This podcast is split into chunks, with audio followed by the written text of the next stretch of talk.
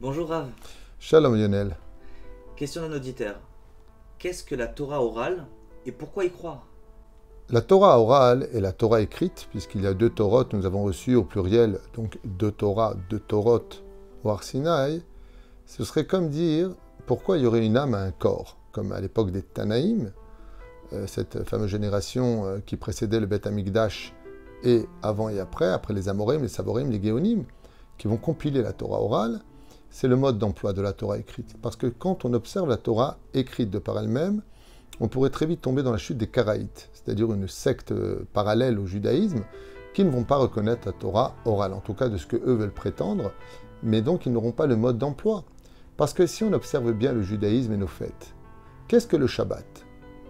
Qu'est-ce que le Shabbat? On nous parle de nous reposer le Yom Shishi.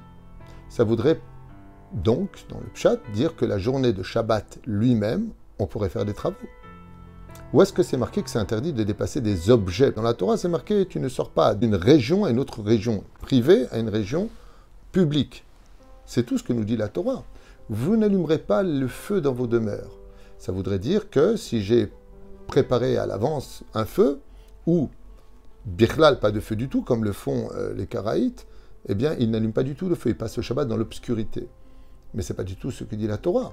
La Torah nous dit, vous mettrez des tfilines. Effectivement, le mot tfilin n'est pas marqué. Vous accrocherez des totafot, donc il faut déjà définir ce que c'est, sur le bras, lequel Le droit ou le gauche? Celui du cœur ou celui de, la main droite, à l'opposé du cœur? Sur, Entre les yeux, est-ce qu'on met des tfilines ici? Le lait et la viande. Où est-ce qu'on voit ça? Nulle part. Tu ne cuiras pas le chevreau dans le lait de sa mère. Ça ne veut absolument rien dire. Et même combien même on voudrait comprendre que ça voudrait dire quelque chose, ça veut dire uniquement la viande de chevreau serait interdite au lait? Prenons un autre exemple, la mezouza. Tout le monde connaît la mitzvah d'avoir une mezouza sur la porte, sur les frontaux de la maison.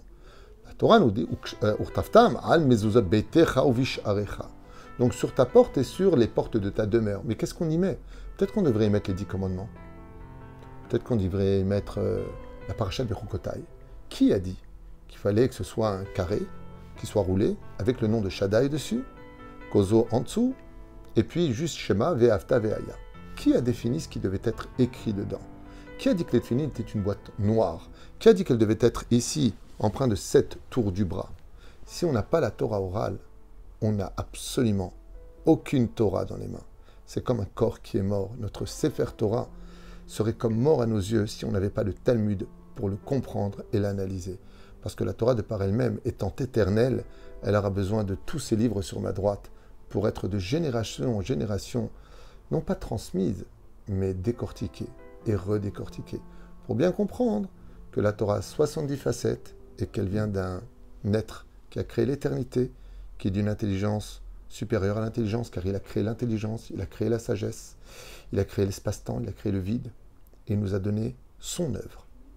Sans la Torah orale, qui nous a été donné avec la Torah écrite.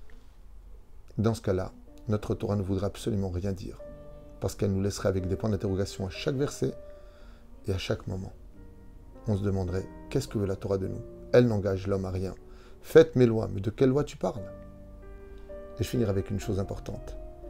Tout le monde sait très bien l'importance de l'allumage des bougies de Hanouka, de Purim, la fête de Purim, la Megillat Esther, lire le Hallel, faire Nitilat Yadaim, et tellement d'autres mitzvot, comme l'allumage des bougies de Shabbat. C'est marqué où ça?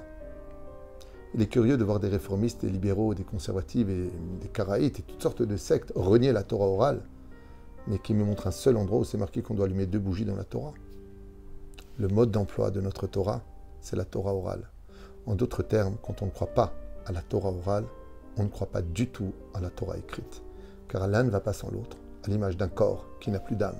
C'est une Torah qui est morte l'importance, Bezrat Hashem, dans les Bate Knessiot, au Midrashot, quand vous avez vos rabbinim qui rentrent pour vous expliquer la Torah, nous qui nous levons tous devant un Sefer Torah parce qu'on en connaît la valeur, et on se lève tous.